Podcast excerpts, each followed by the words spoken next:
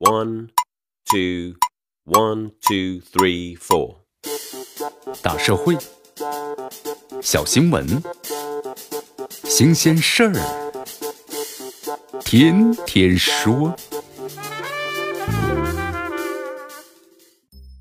朋友们，你们好，这里是天天说事儿，我是江南。早在二零一三年的时候，国内动物园呢就全面禁止动物表演了。相比之下，这水生的野生动物商业表演的管理显然过于宽松了。今年二月份的时候，大连长兴岛警方就破获了百只的斑海豹幼崽的盗猎案，使得背后的海豹展演产业浮出了水面。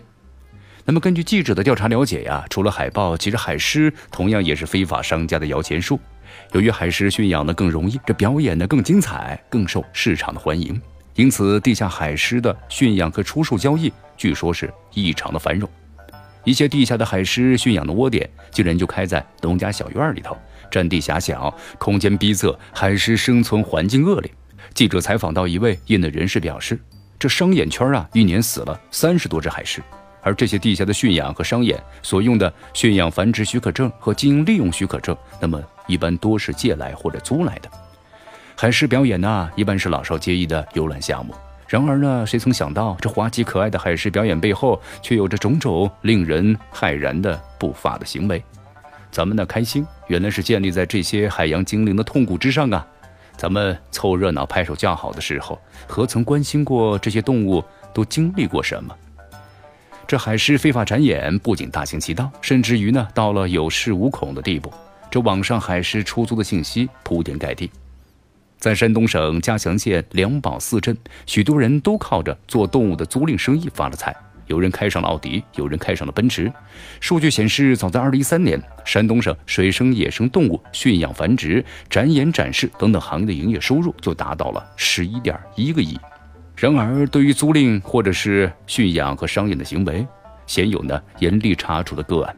最典型的就地产商、商场等企业举办的动物商演，这些商演呢不仅许多不合法，而且多不具备动物保护的条件。比如说池水肮脏，这动物被关在狭小的铁笼里，现场的环境啊非常的嘈杂。但这些不人道的表演却是越来越泛滥。有动物保护团体表示，尽管《野生动物保护法》明确规定禁止转让和租借的相关的许可证，但在现实的生活当中，只要是出租方的证件是真实的，一般不会对租借双方做出处理的。显然呢，咱们大多数地方的主管部门缺乏对于野生动物，尤其是对水生野生动物保护的敏感。执法宽松之下，本应该呢。保护动物展演的相关证件手续，反而是变成了非法展演的护身符，这是主管部门的严重失职，也是水生野生动物保护的莫大的悲哀。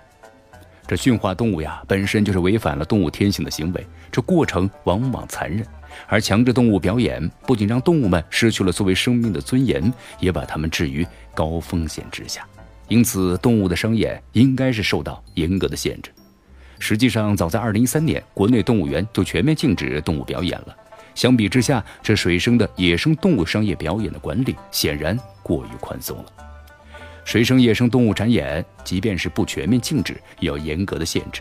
类似海狮出租动物的行为，应当是全面叫停。